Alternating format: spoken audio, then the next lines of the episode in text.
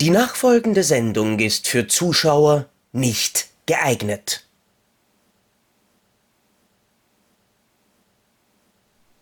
Wow, wir sind zweistellig. Ja. Depp und Deppert hat es bis zur Folge 10 geschafft. Wir sind immer noch da, auch wenn wir teilweise etwas fragwürdigere Episoden gemacht haben, wie die achte vor kurzem. Aber wir sind jetzt in der zehnten Folge und äh, das heutige Thema, das dürfte viele interessieren, es sind Filmszenen, die wir niemals vergessen werden. Ähm, ja, wie ich finde, ein ganz tolles Thema. Äh, der Robert Hofmann hat gerade Filme, die, er, äh, die ihn geprägt haben, als Thema mhm. gemacht. Fand ich auch sehr interessant. Äh, wir machen speziell Filmszenen dieses Mal. Filme, die uns geprägt haben, also spezielle Szenen daraus. Welche sind das? Da wird natürlich massiv gespoilert. Das, ähm, da müsst ihr euch gewiss sein. Also wenn wir wenn wir irgendwelche Filme ansprechen, die ihr nicht kennt, dann klickt einfach mal ne, auf lautlos damit ihr dann. Das brauchst äh, du nicht sagen, Krischi, das macht, glaube ich, eh jeder, wenn man merkt, dass sich bei dir die Luke öffnet und schließt. Wahrscheinlich hat jetzt eh keiner verstanden, was ich gesagt habe. Ja. Ähm, von daher lasst uns einfach anfangen. Ähm, Zocki, ja, fang doch mal ich an. Möchte, ich möchte tatsächlich mit einer Filmszene beginnen, die mich einerseits geprägt, andererseits wirklich komplett verstört hat. Und ich möchte noch nicht sagen, was es ist, sondern möchte oh dich raten lassen. Es handelt sich um eine Szene, die habe ich gesehen als Kind. Ich glaube, ich war so sechs, sieben Jahre alt oder so. Natürlich, mhm. Klein Zocki hat schon schlafen gehen müssen, hat gewartet, bis seine Eltern im Bett waren. Dann hat er sich runtergeschlichen, hat noch einmal schnell den Fernseher aufgedreht und sah dann Folgendes. Ein Typ ähm, in irgendeinem Tennisclub wird durch einen Vorhang erstochen und zwar so, dass er mit dem Rücken zum Vorhang ist und das Messer geht durch den Vorhang durch und dann rutscht er mit dem Messer im Rücken den Vorhang nach unten, schneidet dabei den gesamten Vorhang auf, rappelt sich dann noch einmal auf, geht bis auf den Tennisplatz, äh, quasi torkelt und wankt er dort sterbend hin, nur um dann auf dem Tennisplatz zusammenzubrechen und tot liegen zu bleiben. Die Szene hat ungefähr gefühlt, also laut meiner Erinnerung, ich habe sie tatsächlich seitdem nicht mehr gesehen, ähm, oh. zwei Minuten oder so gedauert und war okay. für mich tatsächlich, so blöd das auch klingt, ich hasse es nach wie vor, zum Beispiel wenn so ein Duschvorhang oder so irgendwo bei mir ankommt. Also es ist wirklich ein prägendes Erlebnis. Und jetzt die Frage, woher ist diese Szene? Es, es, klingt erstmal wie ein Giallo, aber es ist wahrscheinlich keiner. Ähm, es ist bestimmt irgendwas Hollywood-mäßiges, aber äh, pf, irgendwas von De Palma, keine Ahnung. Sag so, es Soll mir. ich auflösen? Kommissar ja, Rex. Ach, fick dich doch. Sag mal. Nein, ganz, ich weiß, ich weiß, ich habe ein bisschen schummeln müssen, aber ähm, ich weiß, es ist kein Film, es ist eine Serie, aber alles andere, was ich erzählt habe, ist wahr. Eine Kommissar Rex-Serie aus 1998 sehe ich da gerade. Ja. Die Erstausstrahlung war 1998, Folge das letzte Match, zwölfte Folge, vierte Staffel, eine der ersten mit Gedeon Burkhardt. Das heißt, ich muss mindestens zehn gewesen sein, wie das gelaufen ist. Langsam wird es mhm. peinlich. Aber das hat mich ähm. echt schockiert. Das war, glaube ich, wirklich der, der erste, längste und brutalste Mord, den ich irgendwie im Fernsehen gesehen habe. Hm. Interessant. Ähm, Lass uns über was anderes sprechen. Ja! Nein, also ich werde nachher auch ein paar Serien drin haben, weil es gibt tatsächlich, man muss also, hätte ich, hätten wir vor 20 Jahren das hier aufgenommen, hätte ich Serien in keinster Weise erwähnt, auch wenn es auch was Altes ja. gibt, tatsächlich, was ich erwähnen werde. Aber Serien haben mittlerweile einen so hohen Stellenwert, dass man sie einfach mit Filmen gleichsetzen kann, mhm. ähm, weil eben auch ganz hochwertig äh, mittlerweile produziert wird mit Hollywood-Stars und überhaupt. Deswegen finde ich, Serien passen hier auch rein. Aber ich komme zu einem Film, den ich im Alter von roundabout neun Jahren gesehen habe. Ich konnte ihn nicht im Kino gucken, weil er war ab 16. Und ich war, ich war auch noch nicht in dem Alter, dass ich allein ins Kino gehe. Du warst noch nicht 16, das ist richtig. Und du warst nein, ich war, ich, war, ich war ja mit neun noch nicht 16. Ja. Aber nein, ähm, ich, ich war mit neun fing ich an, allein ins Kino zu gehen. Also ohne meine, äh, teilweise auch ohne Freunde, weil die nicht jede Woche ins Kino gehen wollten. Manchmal bin ich mit Freunden, meistens bin ich allein gegangen. Aber ich war wirklich jede Woche im Kino, seit ich neun war. Und ähm, vermisse es zurzeit auch sehr. Und habe mir immer die Filme angeguckt, die auch schon ab 12 waren und teilweise waren sie auch ab 16, da waren die falsch ausgezeichnet. Aber diesen Film durfte ich noch nicht sehen. Und ich habe ihn trotzdem gesehen, während er im Kino lief, weil mein Vater und ich, wir gingen über den Flohmarkt bei uns und da stand ein Typ mit lauter VHS-Kassetten mit Raubkopien. Hm. Und da stand ein Tape und da stand original drauf: Indianer Joans vom Todestempel. also Indianer wie der Indianer. Indianer Joans vom Todestempel. Sei froh, dass du nicht in Diana Jones gekriegt hast auf dem Tape. Ja, es, war, es war tatsächlich eine, Kino, eine, eine abgefilmte Kinoraubkopie und damals waren die echt unter aller Sau von VHS zu VHS kopiert dann noch. Mhm. Also es sah schon scheiße aus und es fehlten auch teilweise Sachen, weil dann das Bild wegkippte für eine Minute. Aber ich habe eben schon Szenen gesehen zarten Alter von neun Jahren. Indianer Johansson. Von, von, von Johans, Johans, also J-O-A-N-S, Johans. Indianer Johans vom Todestempel. Und ich habe als Wiedergutmachung mittlerweile natürlich das Original.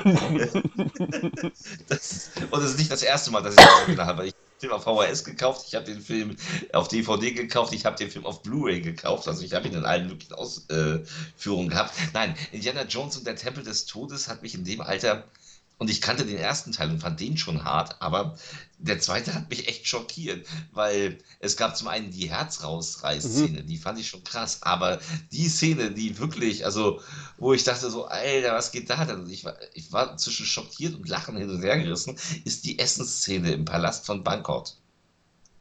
Kannst du dich erinnern?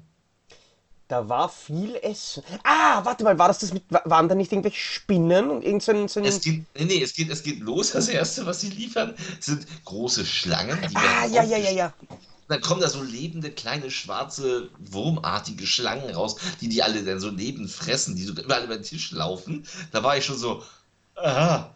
Äh, und dann kommen die, dann kommen die großen schwarzen Käfer mhm. die Innereien genau. rausfressen. Wollen Sie nicht auch Käfer essen? Nee, hatte ich mal gesagt. und, und, und äh, Kate Capshaw bestellt dann ja Suppe. Haben Sie nicht was Leichtes wie Suppe? Und dann kommt diese Suppe, die aussieht wie eine Tomatensuppe und sie wühlt darin rum und plötzlich kommen so zehn Augäpfel hoch und plopp, plopp, plopp, plopp. und die Krönung des Ganzen ist dann eben dieser, der Nachttisch. Affenhirn auf Eis, wo diese kleinen, diese kleinen äh, Affenschädel kommen, die oben aufgemacht werden, die essen dann das Hirn raus. Also eine, eine unglaublich lustige Szene eigentlich, aber auch unglaublich widerlich ja. und deswegen ja so lustig. Ähm, mit neun Jahren aber eine Szene, wo ich dann so, oh, oh und ich habe nachher noch was Schlimmeres mit Essen. Aber mhm. ähm, hat mich geprägt, fand ich immer, also ich liebe den Film. Für mich ist tatsächlich der zweite Indiana Jones der unterhaltsamste. Ich liebe Mola Ram und den Tempel des Todes, auch wenn ich den dritten auch sehr gerne mag. Aber hat mich damals zum Indiana Jones-Fan werden lassen mit neun Jahren und ähm, ja, solange, wollte ich mal erwähnen. Solange deine kulinarischen Filmeskapaden nichts mit Lucifer Valentine und so einem Scheiß zu tun haben. Ist, mhm. Aber ich muss sagen, ich, ich werfe ganz dazwischen nämlich auch noch was ein mit Essen, ähm, was ja. ich gesehen habe, nämlich aus dem Film The Challenge mit Scott Glenn, der auf Deutsch den wundervollen Titel hat. ja, wenn er in die Hölle will, lass ihn genau, gehen. Wenn er in die Hölle will, lass ihn gehen. Warte, lass mich ganz kurz simulieren. Du meinst das? Was? Nein, nein, ich meine. Die Podcast-Hörer werden es nicht gehört haben, aber es gibt diese Szene mit dem Glas, wo die, wo die äh, Kaulquappen drin sind, die noch leben, die er trinken muss. Achso, nein, nein, ich meine eigentlich diese Essszene, wo sie den Hummer anliefern und dann den ja, lebenden, sich bewegenden Hummer einfach in zwei Teile schneiden. Das ist, das äh, ist die Szene. Das ist ah, die Szene. Eh, na, die... Ich, ich, weiß es nicht, aber sowas ist, ich meine, ich, ich klammer das jetzt aus, weil jeder, der, der, der mich kennt, weiß und jeder, der halbwegs normal denkt, denkt eh genauso, Tiersnuff ist scheiße. Uh, und ja. alles, uh, was damit zu tun hat, gehört eigentlich uh, verbrannt und nie wieder ja. angeschaut. Ähm, habe ich ganz oft gesagt schon, aber natürlich de dementsprechend alles, was ich irgendwo einmal gesehen habe, wo sowas vorkommt, möchte ich aber auch gar nicht ansprechen. Tatsächlich meine zweite Szene, ähm, die mir nie wieder aus dem Schädel rausgeht, ist, ich sag's jetzt einfach einmal böse, die wahrscheinlich ja. geilste Szene, die Hollywood jemals gedreht hat. Komplett.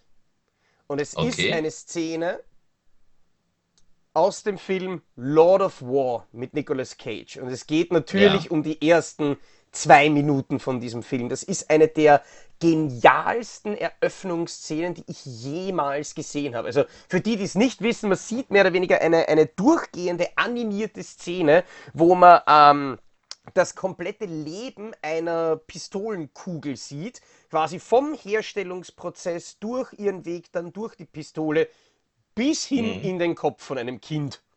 Und das war so, und das war so nach zwei Minuten so, okay, passt, that escalated quickly.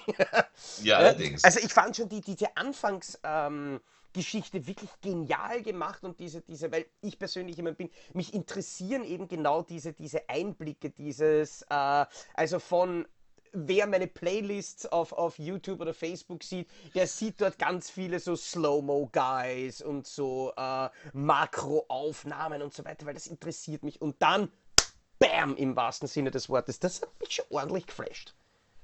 Das glaube ich. Ähm, bezüglich Essen habe ich noch was Feines. Was ganz Feines. Oh. Ähm, stell dir vor, der kleine Christian, ich muss auch so, muss auch so in dem Alter von neun Jahren gewesen sein, äh, kommt mit seinen Eltern und seinem Onkel nach Hause ähm, die Eltern haben was aus der Bibliothek geliehen und gesagt, du Christian, du gehst jetzt in dein Zimmer, der Film ist ab 18, den darfst du nicht sehen. Das ist ja auch nett eigentlich. Toll. So, dementsprechend war ich dann ausgeschlossen und war in meinem Zimmer. Nach fünf Minuten kommt meine Mutter und sagt, ach komm rein, der ist lustig, den kannst du gucken. Der hat ja schon Zeichentrick im Vorspann. Oh. Und Klein Christian ging dann rein und äh, man sollte meine Eltern dafür verklagen, denn sie haben mir ein unglaubliches Trauma. Sie haben, also ich hatte, ein, ich habe tatsächlich ein jahrelanges Trauma von diesem Film gehabt, denn diese lustige Komödie, die meine Eltern und mein Onkel da geguckt haben und die ich dann tatsächlich mitgeguckt habe und zwar bis zum bitteren Ende. Meine Eltern haben nie gesagt, so jetzt gehen wir doch lieber raus. Es war die Wurmfresser. Au. Au. Jetzt werden viele sagen, die bitte was?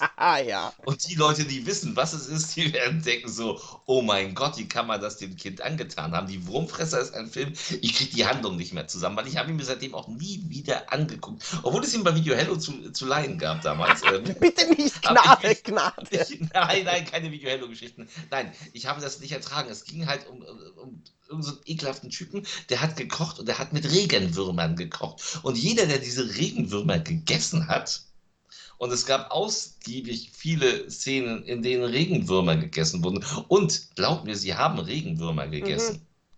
Also sie haben wirklich Regenwürmer gegessen. Das war kein Effekt. Es waren Regenwürmer. So, äh, da gab es lecker Teller Spaghetti oh, die Darsteller fressen das. Und die Menschen, die Menschen, die es gegessen haben, die verwandeln sich selbst in, in riesige Regenwürmer. So, der hat so Unterbau. So, so, und die werden nachher, er wird nachher vom Auto an, äh, überfahren und dann zermatscht er so mit gelbem Blut gegen die Scheibe. Es ist total widerlich. Und ständig essen Leute irgendwie eine Eiscremetüte, wo oben drauf Regenwürmer liegen. Und, ah, und das, es war wirklich schlimm. Ich habe mich also zu Tode geekelt. Meine ganze Familie hat sich geekelt. Und Zitat, komm mal her, kannst du gucken. ja, kannst du gucken. Und weißt du, was der Clou an der Geschichte ist? Das macht diese Geschichte so unfassbar. Mhm. Nach dem Film gab es Abendbrot.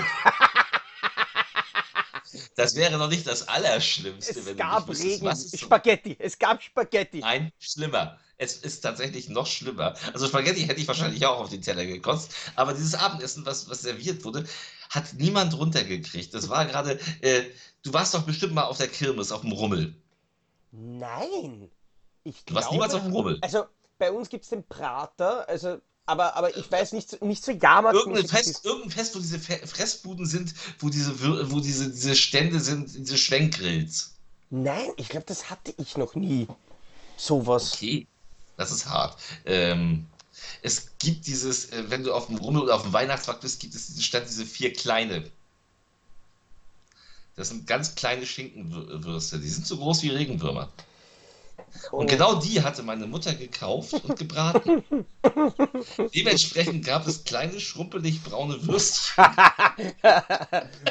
die so auf dem Teller lagen, nachdem wir die Wurmfresser geguckt haben. Perfekte Scheiße nochmal. Ich, ich habe einmal abgebissen, dann kam so ein bisschen Fett da rausgequollt und mir wurde sofort kotzübel.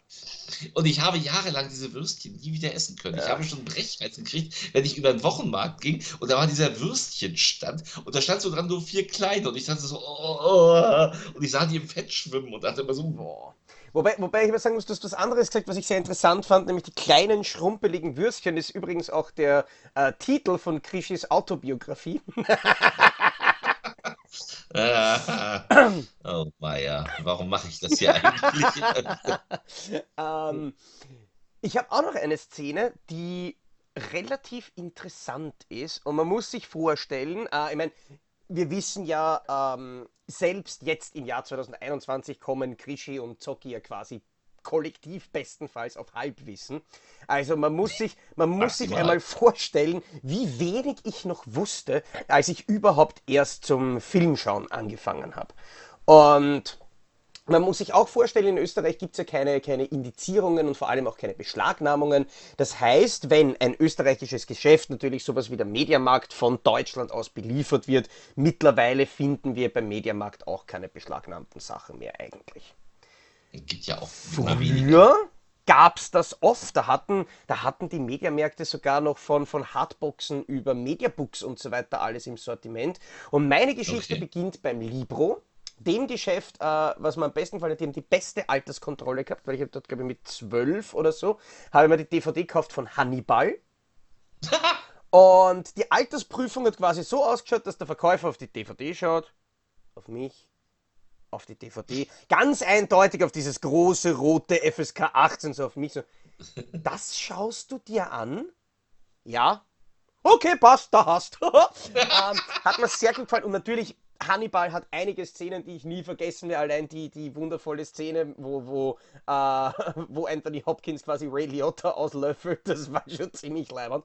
Aber mhm. die Szene, die ich beschreiben möchte, kommt aus einem anderen Film. Da war gerade Halloween und ja. da hatte der Libro ähm, quasi Halloween Special. Und es lagen nebeneinander zwei DVDs: A Nightmare Before Christmas und dazu passend natürlich Nightmare Concert. Und ich. Ich glaube, das hast du schon mal erzählt. Äh, Im Podcast schon?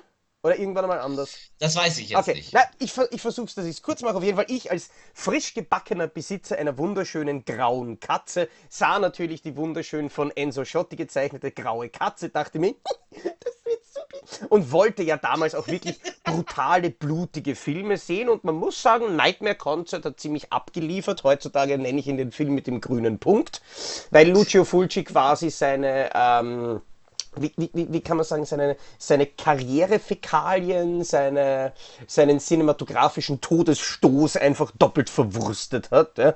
Weil in dem Film sieht man quasi das Best of Lucio Fulci aus seinen letzten Jahren, was super ist, weil damit kann man sich alle anderen Sachen sparen.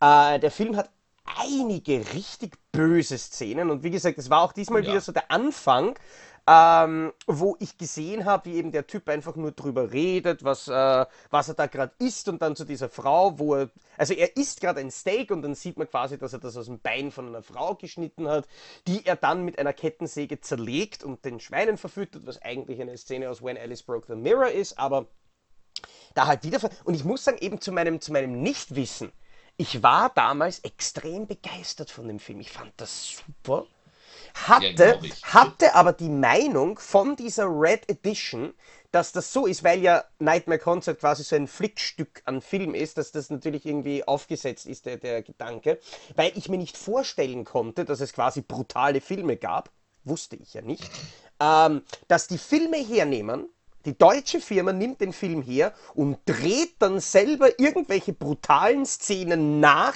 die sie dann in diesen Film hineinschneidet. Und das ist die Red Edition. Das habe ich Aha. geglaubt mit zwölf. Boah, hab dann was für ein dummes Kind. Was für ein dummes Kind und es wurde nicht viel besser. Ähm, hab dann natürlich noch einige andere Klassiker gesehen, so von, von Argento und so weiter. Konnte mit nichts was anfangen, weil mir das alles viel mhm. zu wenig brutal war. Äh, glücklicherweise hat sich das ein bisschen verändert, aber trotzdem, Nightmare Concert ist quasi jetzt nicht die Szene per se, sondern der ganze Film, diese ganze Art und hat mich eben auch eingeführt in Lucio Fulci, in Red Edition, in, in blutige Gore-Filme und so weiter und so fort. Fand ich, fand ich ziemlich cool. damals. Glaube ich. Ähm, Film, den ich mit zwölf das erste Mal gesehen habe, als er gerade frisch auf Video rauskam. Konnte ihn im Kino nicht gucken. Ich habe die Vorschau immer im Kino gesehen. Ich wusste nicht, um was es da geht. Ähm, weil ich diese Reihe nicht kannte. Und ich habe tatsächlich dann als der zweite Teil, es ist der zweite Teil, der äh, Ende 87 muss er auf Video gekommen sein, rauskam. Das war der hier. Wir sprachen mhm. über die schlechte Qualität. Mhm. Also Aliens, die Rückkehr. Ähm, und bei Aliens, die Rückkehr, muss ich sagen, bis heute immer noch.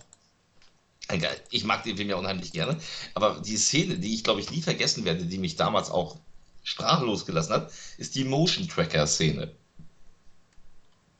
Also es ist die Szene, in der sie sich alle verbarrikadieren. Sie haben diese Motion Tracker, diese Bewegungsmelder haben sie alle, auf denen man so als, als leuchtenden Punkt sieht, wenn jemand kommt. Und sie sehen halt jetzt, dass, dass, dass die Aliens kommen. So, die letzten Überlebenden verbarrikadieren sich in einem Raum und gucken eben auf diesen Motion Tracker und da steht da so 10 Meter. Und dann sagen wir so, 9, noch 8 und alle gucken immer an die Tür, die gerade zugeschweißt wurde. So, noch 7, jetzt sind 6, 5 Meter. Und dann sagt irgendwer so, das kann nicht sein, das ist schon in diesem Raum. Und dann gucken sie nach oben. Und dann sehen sie, dass über der Decke, da ist nur so ein schmales Gitter, dass sich da was bewegt. Da guckt einer, geht einer hoch, guckt raus und sieht dann diese Monster auf sie zukommen. Und das ist eine, ich finde, eine großartige Suspense auf, ein Suspense-Aufbau. Mhm. Äh, ich liebe diese Szene. Ich, ich mag den Film auch sehr gerne, aber diese Szene ist mir immer im Gedächtnis geblieben. Cool mal so was, was ganz anderes mal. Mal was, was wirklich Hochwertiges bist, ne? Ja, wirklich, nicht, mit, nicht mit Kotzen und Würmern und Ekel. Nein, nein, da kommen, da kommen, noch, da kommen noch andere Sachen. Ich komme ich komm jetzt nämlich auch äh, mit was Hochwertigem, ähm, so. nämlich Jackie Chan. Und kommt, nicht. Es kommt auf an, ob es hochwertig ist. Was? Welcher? Nicht irgendeine Szene von äh, Jackie Chan, sondern meiner Meinung nach die beste Szene ähm, die Jackie Chan jemals gedreht hat aus dem Film Die Schlange im Schatten des Adlers. Da gibt es diese eine, da gibt's diese eine Szene, wo. Entschuldigung. Äh, wo Jackie den Boden wischt und putzt. Und dann kommt mhm. quasi der, der, der Meister, der jetzt quasi irgendwie böse sein will und will ihm in den frisch geputzten Boden reinlatschen. Und Jackie schafft das derartig genial, dass er dem dann immer so die Fetzen unter die Füße schießt. Und das ist mhm. derartig äh, grandios choreografiert, derartig mhm. lustig, derartig lang und vor allem wirklich mit einer derartig meisterhaften Ausführung, sowohl vom Humor als auch von der, ich nenne es jetzt trotzdem Kampfkunst, nämlich eben der, der, der mhm. Choreografie, der Humor, die, die Filmtechnik, das ist alles absolut perfekt. Und ich liebe ich die Szene. Ja. Ich kann mich an die Szene gut erinnern. Äh, ich weiß gar nicht mehr, ist es Choi Hack oder Dean Sheck? Einer von beiden war das, glaube ich. Gute Frage. Äh, der diesen, es war Jackie na? Chan. Ja, das war mir klar. ähm, habe ich jetzt, ich hab's, da hätte ich mich jetzt noch vorbereiten müssen, hätte ich es gewusst. Aber ja, die Szene ist großartig. Ich dachte jetzt, du meinst, es ist eher was äh, waghalsigeres bei Jackie Chan. Aber ja, das ist tatsächlich eine geile Szene. Ich mag den Film auch unheimlich gerne. Es ist ja im Endeffekt der gleiche Film, wie sie nannten, den Knochenbrecher. Ja, nein, ich meine, es ist die gleiche, muss, gleiche Geschichte. Ich muss sagen, ähm, natürlich kann man von, von Jackie Chan extrem viel nehmen. Ja, allein Police Story hat wahrscheinlich 20 Szenen äh, und Stunts und so weiter, die man da, die man da nennen kann. Aber ja. ich, ich dachte mir, ich suche mir wirklich eine Szene raus und möchte eben auch nicht mehr von, von Jackie Chan jetzt reinnehmen in die Liste, weil sonst wird es irgendwann einmal. Nee, braucht man nicht. Ganz kurz zu Jackie Chan, wenn man wirklich ein Best-of seiner Stunts sehen will, sollte man sich Mr. Nice Guy angucken, das weil da wiederholt er eigentlich alles ja. mögliche an Stunts, was er jemals gemacht hat und ballert das Ding so voll, der macht unglaublich Spaß. Ja. Und das war auch so einer der letzten, wo er so richtig nochmal aufgedreht hat, mhm. ehe er dann langsam zu alt wurde. Ähm, bleiben wir bei Action. Ja. Was wesentlich aktuelleres. Ein, ein Film, der im deutschen Kino damals geschnitten lief, was mich zu Tode geärgert hat. Und ähm, als dann endlich die umgekürzte ah, Fassung weiß, auf DVD kam. wir stellen uns vor, wir äh, haben ein paar äh, Menschen, die gerade gefangen wurden und die gerade misshandelt werden von Soldaten. Ich glaube, wir reden doch und, nicht vom selben Film. und da steht so ein dick, so, so, so ein Soldat mit einem dicken Kopf und einem Hut steht da und glotzt einfach zu und plötzlich kommt von hinten unscharf ein anderer Kopf hoch. Der kommt so langsam hoch aus dem Off und guckt grimmig drein. Ah, ich weiß schon, und dann, fetzt ja. und dann und dann und dann zieht er dann haut er den Typen mit der Machete den Schädel runter, springt auf den Jeep und nimmt das, oh, ja. das Sturmgewehr und schießt erstmal auf die Jungs, die vor ihm im Jeep sitzen, die zerplatzen. Und dann dreht er weiter in die nächste Richtung und weiter los. Ich rede von dem großartigen, von dem unfassbaren Finale von John Rambo, oh, ja. aka Rambo im Original, ähm, was mich immer noch staunen lässt und wo ich sage, wow, an Action, also jetzt im reinen Action-Genre und im reinen im Hollywood-Action-Genre gibt es nichts konsequenteres und härteres als John Rambo. Ja. Ja. Und es gibt vor allen Dingen auch, wie ich finde, kaum einen grimmigeren Film. Dieser Film hat einen in der Kinofassung, wir sprachen schon mal drüber, die Kinofassung ist hier in diesem Fall tatsächlich die bessere Fassung, während aber Expendables im Director's Cut besser war, war äh, Stallone in der Kinofassung konsequenter, weil er härter war, oh ja. weil er sich rein auf die Action konzentriert hat und äh, wirklich, also den, den grimmigsten Actionfilm ever, ever, ever abgeliefert hat. Und dieses unfassbare Finale, in dem reihenweise burmesischer Arschlochsoldaten zerplatzen.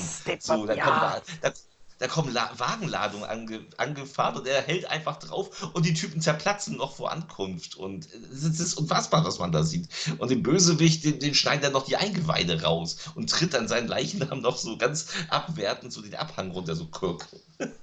ähm, für mich ein grimmiges Meisterwerk und eben diese Szene, diese Finalszene, what the fuck, sowas hat man in einem Hollywood-Film bis dato noch nie gesehen was durch die Zensur kam. Und auch äh, bis heute nicht wieder. Nein, eigentlich. Das, ist. Nicht, also, es gibt harte, es gibt heute, seit, seither gibt es harte Actionfilme. Es gibt immer wieder harte Szenen in Filmen, ob es jetzt Dread ist, ob es selbst das Death Wish Remake mit Bruce Willis hat harte uh, Szenen. Ja, die, das, die Mechanik-Szene. Ja, ja, die, die Schwerkraft bringt dich um. Oh. Ähm, aber, aber ganz ehrlich, an Konsequenz mhm und Härte gibt es nichts krasseres als diesen Film. Voll. Bin ich der Meinung. Voll. Aber, ne, jetzt können natürlich Leute sagen, hey, der Derbe ist viel härter und natürlich ist New York Ripper viel Das ist eine andere Härte. Ich rede hier von Action. Ja. Und ich muss, ich muss aber sagen, äh, ich löse kurz auf, weil wie du angefangen hast, habe ich echt geglaubt, du äh, redest von einem anderen Film, der aber, finde ich, auf der Liste auch nicht fehlen darf. Wie du gesagt hast, ähm, ein recht junger Film, der quasi in den deutschen Kinos nur geschnitten lief, weswegen ich damals sehr böse war auf das Studio, das das gemacht hat. In meinem Fall ist es nicht Warner, in meinem Fall ist es Leonine.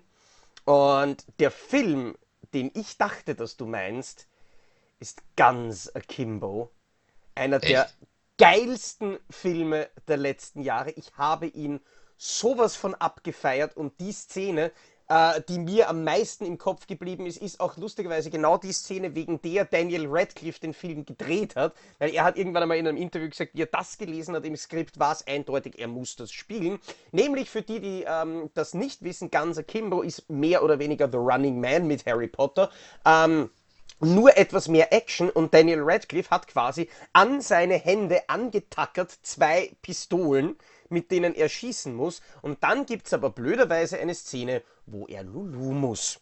Und dann muss er sich mit diesen zwei Pistolen sein Lulu aus der Hose rausfischen. und das ist so lustig. Und der ganze Film ist eigentlich so genial und macht so viel Spaß, ähm, dass der auch unbedingt erwähnt werden muss ich war nicht ganz so begeistert wie du, aber ich fand, ja, das ist schon spaßig. Und genau diese Szene ist natürlich die, die heften bleibt. Wobei er sich auch hätte hinsetzen können, dann wäre es nicht ganz so dramatisch gewesen. Aber, ähm, aber dann wäre es auch nicht so ne? lustig gewesen. Aber ähm, das nur als, als, als kleines Ätzes. Ich wollte auch wirklich noch einen Actionfilm bringen, ähm, ja. bevor ich weitergehe. Nein, den bringe ich später. Ähm, auch eine Filmszene, weil ich gar nicht mehr weiß, wie viel Zeit wir noch haben, äh, die oh, ich ganz, die ganz dringend erwähnen muss. Der Mann, der die Welt rettete, heißt der Film. Rettetete. Ähm, das ist quasi der direkt übersetzte Titel, The Man Who Saved the World. Hierzulande kennt man den Film eher unter einem anderen Titel, nämlich als Turkish Star Wars. Ja. Und Turkish Star Wars ist ein bahnbrechendes Meisterwerk, inklusive ähm, einem Sprecher, der am Anfang des Films sagt, und das ist original, nicht bearbeitet, ich habe sogar einen, einen türkisch sprechenden Menschen gefragt, kannst du mir das bitte übersetzen und sagen, ob diese Untertitel da Schwachsinn sind? Und der hat sich das angehört und gesagt, nein, sagt genau dasselbe, was da unten steht. Am Anfang nicht nur, dass es heißt, und dann wurde die Erde vernichtet. Puh, siehst du, wie der Todesstern explodiert? mhm. Aber der Text geht dann noch weiter. Und dann wurde die Erde vernichtet. Puh, nur einer konnte die Erde noch retten. Warte mal. Ist die nicht gerade vor drei Sekunden explodiert? Wirklich innerhalb von zwei Sekunden. Aber nein, das sagt er im türkischen Original wirklich genauso. Aber natürlich die Szene, die mir am meisten in Erinnerung geblieben ist, nicht die großartigen Kampfszenen, nicht die großartigen Props, ist die Trainingssequenz, wo du siehst, wo Cüneyt Akin, der ja wirklich ähm, mehr oder weniger der George Clooney der türkischen Filmindustrie ist. Eines der bekanntesten mhm. und vielbeschäftigsten äh, Schauspieler dort, äh, der in der Wüste trainiert. Ganz absurd trainiert, indem er auf Steine so hinhaut oder hintritt oder mhm. irgendeinen Schwachsinn macht. Und im Hintergrund läuft Musik. Magst du wissen, welche Musik? Nachdem sie ja. nämlich schon Szenen aus Star Wars. Ich habe das mal ich hab das gesehen, Indiana Jones ist, glaube ich, auch dabei. Ja, ne? nachdem sie nämlich vorher schon Szenen von Star Wars geklaut haben, ist die Trainingsmelodie natürlich das Indiana oh. Jones Theme. Ja, stimmt, ich erinnere, ich erinnere ganz mich. Ganz ehrlich, diese, diese, diese quasi zusammengeklaute Film ist mehr oder weniger so inkompetent, dass sie vom falschen George Lucas Film gefladert haben. Nein, ich liebe, ich liebe Turkish Star Wars, unglaublich genial, einer der Filme, die ich nie vergessen werde. Ähm, kommen wir ganz kurz zu Serien. Eine Serie, das möchte ich nur kurz erwähnen, weil ich möchte es nicht richtig spoilern. Äh, das ist 24. Mhm. Ich weiß nicht, hast du 24 gesehen? Ja, tatsächlich. Alle Staffeln. Okay, dann, dann weißt du es. Ähm, ich werde es jetzt so spoilerfrei wie möglich sagen. 24, die erste Staffel, war damals ein unglaubliches TV-Event. Mhm. Ähm, also ist, äh, als das Ding im Fernsehen lief, das lief teilweise leider auch geschnitten im deutschen Fernsehen. Ich habe mir das aber später umgekürzt auch zugegeben. Also ich habe es mit meiner Freundin, jetzt Frau, damals noch Freundin. Das war so die erste Serie, die wir gemeinsam geguckt haben. Da kannten wir uns gerade erst ein paar Monate. Und ich meinte so, oh, Kiefer Sutherland finde ich super und ich will diese Serie gucken in der Echtzeit. Und die war ja auch mörderspannend. Also es ging teilweise so weit, dass wir bis zu acht Folgen am Abend geguckt haben, wenn wir uns die aufgespart haben aus dem Fernsehen. Und äh, völlig fertig waren, morgens um drei erst ins Bett gegangen sind, obwohl wir morgens um sechs aufstehen mussten. Hm. Und äh, das Ende der ersten Staffel ohne es zu spoilern. Es gibt also ein, es gibt ein geiles Finale mit Dennis Hopper, das schön, das unglaublich konsequent hart ist am Ende, wo man sich schon wundert für eine Fernsehserie. Aber danach passiert etwas. Die Schlussszene ist das, das niederschmetterndste in einer Fernsehserie, was ich bis dato gesehen hatte. Wenn Jack Bauer seine Frau in die Arme schließen will, um dann nicht zu verraten, was da wirklich passiert. Aber du kannst dich erinnern, oder? Ich. Nein. Ich glaube, ich hab's, ich glaube, ich hab's vergessen. Naja, dann überleg, überleg doch mal, wie oft du Jack Bauers Frau so gesehen hast. Aber ja. ich will das nicht allzu sehr spoilern. Ähm, das ist ein, ein Serienfinale, das für mich haften ja. Übrigens, äh, Serienfinale ganz schnell noch äh, Six Feet Under. Für mich ein unglaubliches äh, Serienfinale. Fünf Staffeln lang hat man die, äh, die Geschehnisse des äh, Bestattungsunternehmens äh, dieser Serie gesehen, in der auch eben hier ähm, Michael C. Hall den, den schwulen Bruder spielt. Ähm, ganz tolle Serie, ganz schräge Figuren, wird ganz viel mit Drogen gemacht und Sex, wo man sich wundert schon für eine US-Serie. Ähm, und am Ende sieht man, wie die, die jüngste Hauptfigur äh, wegfährt und man hört äh, Sia Breathe Me und das ist, äh, man sieht also man sieht, man sieht quasi, sie fährt in die Zukunft und man sieht Szenen, die später passieren in den nächsten Jahren, bis zum Tode aller Beteiligten. Und das ist so nah, das geht einem so nahe, das ist so, mhm. wow, ein, also es ist so ein, ein Wahnsinnsfinale, dass man sich, äh, wo jeder sagt, der es gesehen hat, wenn diese, diese fünf Staffeln geguckt hat. Und es lohnt sich, Leute, es lohnt sich ungemein. Ähm, der guckt sich das Finale, die letzten fünf Minuten gleich nochmal an, weil das so fassungslos hinterlässt. Es ist filmisch einfach grandios. Und es äh, ist natürlich auch nicht fortsetzbar, weil es wirklich bis zum Tode aller Beteiligten geht. Und das ist ganz toll. Absolut empfehlenswert. Wow, cool. Ähm, also ne, solltest du dir auf die Watchlist setzen. Ja, na, ähm, ich habe sogar die Six Feet Under DVD-Box. Da habe ich letztens irgendwann einmal reingeschaut, ähm, dass die diese mit dem Gras-Dings oben und mhm. habe gesehen, ah, da ist bei mir drinnen ein Spinnennetz. Hm, offensichtlich nicht sehr oft aufgemacht, das Teil.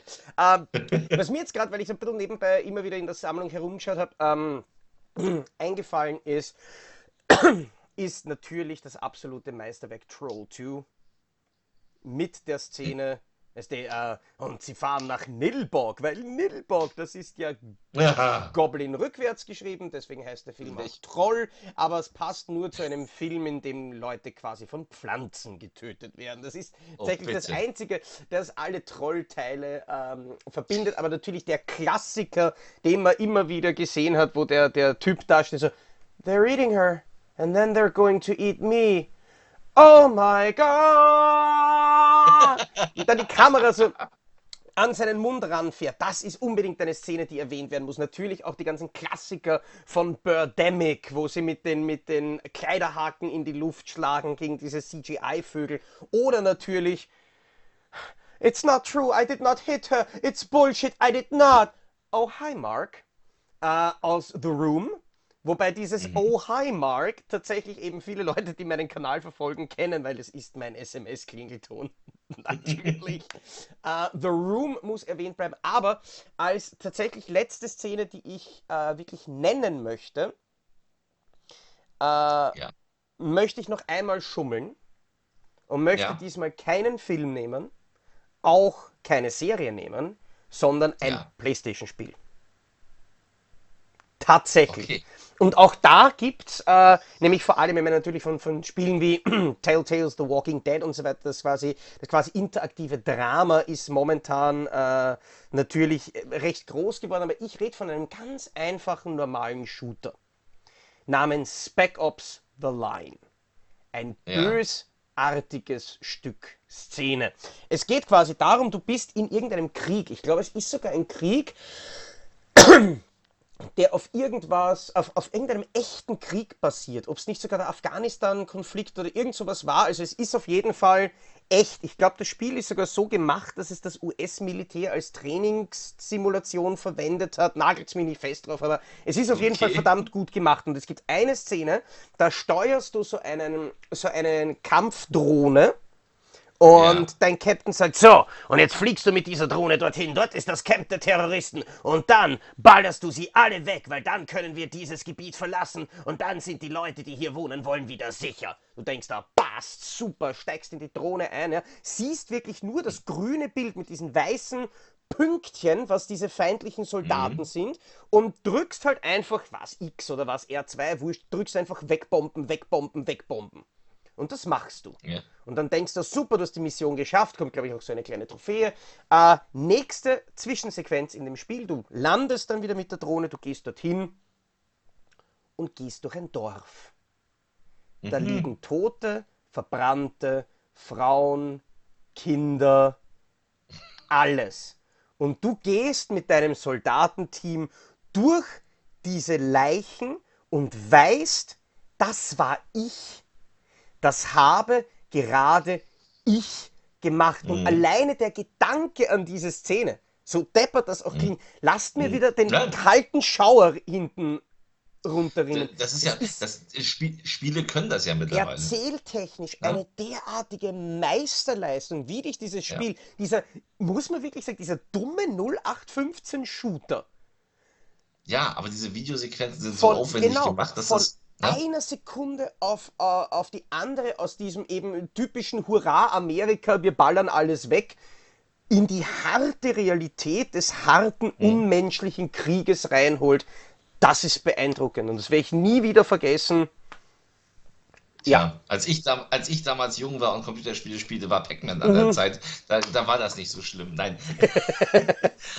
ich möchte zum Abschluss auch, also ich habe ja eigentlich noch ganz viel, also wir könnten, diese Folge könnte auch locker zwei Stunden lang werden. Äh, wird sie nicht, wir machen jetzt gleich ja. Schluss. Äh, wir können aber gerne, also wenn ihr sagt, das war toll und wir wollen davon noch mehr, machen wir das gerne. Schreibt, schreibt es uns in die Kommentare. Wir können sehr, sehr gerne in ein paar Monaten einen zweiten Teil machen, weil ich brauche wirklich nur nach links umdrehen und habe schon wieder 30 Szenen, ja. die man da. Aber ich möchte einen, einen Film möchte ich unbedingt, mhm. weil es ist. Äh, hat mich damals, ich habe den Film damals in einem ganz klitzekleinen, ausverkauften Kino geguckt, wo ich ganz rechts vorne saß. Ähm, direkt vor mir war die Box, wo der Ton rauskam. Also ich guckte, wenn ich gerade ausguckte, guckte ich auf eine riesige Box so mit ba riesigen Bassmembranen und die Leinwand war links oben von mir, aber ich war froh, dass ich noch eine Karte gekriegt hatte am, am Samstagabend und saß zwei Stunden, zehn Minuten so, mm. bin, auch mit, bin auch mit übelsten Nackenschmerzen rausgekommen, aber es hat sich gelohnt, denn der Film, von dem ich spreche, ich löse es jetzt schon auf, das ist erbarmungslos mit Clint Eastwood und äh, von Clint Eastwood mit Gene Hackman, Morgan Freeman, Richard Harris und ich meine im Speziellen eine Szene, die schon gegen Ende ist. Ich spoilere hier ein bisschen, aber nicht den ganzen Film. Also es geht ja darum, dass, dass eine Prostituierte wird misshandelt von, von einem Freier und äh, der und sein Kumpel sollen halt umgebracht werden. Die, die, Prostituierten wollen Gerechtigkeit. Der Sheriff Gene Hackman gibt ihnen keine Gerechtigkeit und deswegen äh, heuern sie Profikiller an. Also sie geben eine Belohnung für den Kopf der beiden Typen.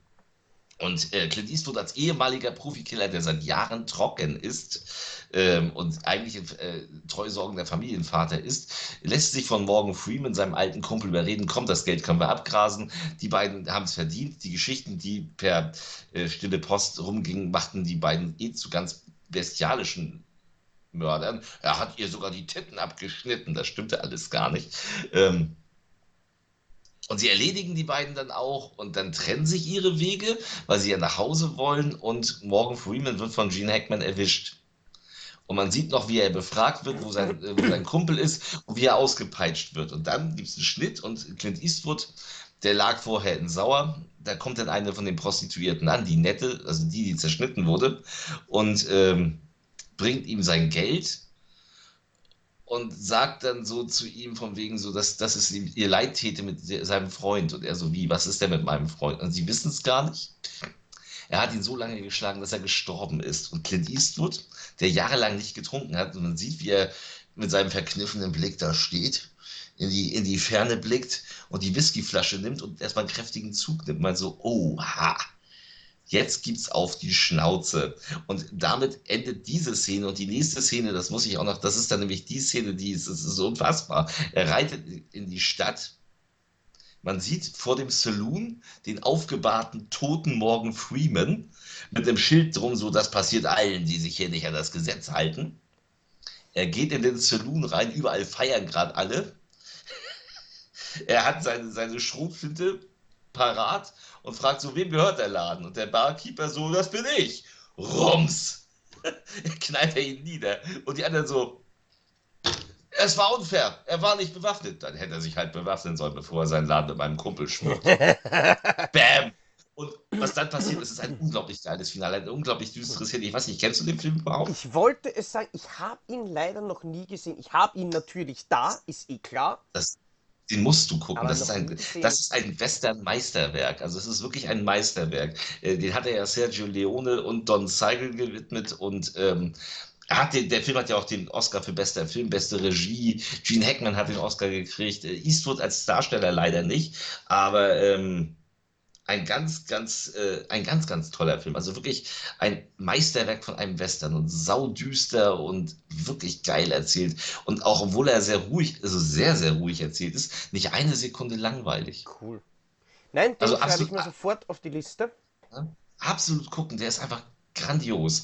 Und ähm, ja, dieses, das Finale ist einfach ist unfassbar. Also macht unglaublich Spaß, der Film. Und ähm, mit diesem Meisterwerk werde ich mich aus dieser Folge dann jetzt auch verabschieden mit dir, oder? Ja, das würde ich, das ich sagen. Bitte, falls euch das gefallen hat, äh, für diejenigen, die uns auf YouTube zuschauen, könnt ihr einfach in die Kommentare äh, klatschen, ja, bitte zweiter Teil oder na, bitte macht was anderes. Ähm, natürlich, falls ihr irgendwelche Themenvorschläge oder Ideen habt, was wir in den nächsten Folgen machen könnt, einfach in die Kommentare werfen. Ähm, mhm. Wir produzieren quasi im Schnitt ein, zwei Wochen, bevor die Folgen laufen. Also wir können das relativ gemütlich dann in unseren Plan einbauen. Falls, falls coole Ideen kommen, würden wir uns sehr, sehr, sehr freuen. Ähm, ansonsten, Feedback ist immer herzlich willkommen. Danke an alle, die zugeschaut haben. Danke auch an alle, die zugehört haben auf Spotify. Ja. Das war Depp und Deppert für diese Woche. Wir sehen und hören uns wieder in der nächsten Folge. Ciao. Alles klar. Ciao.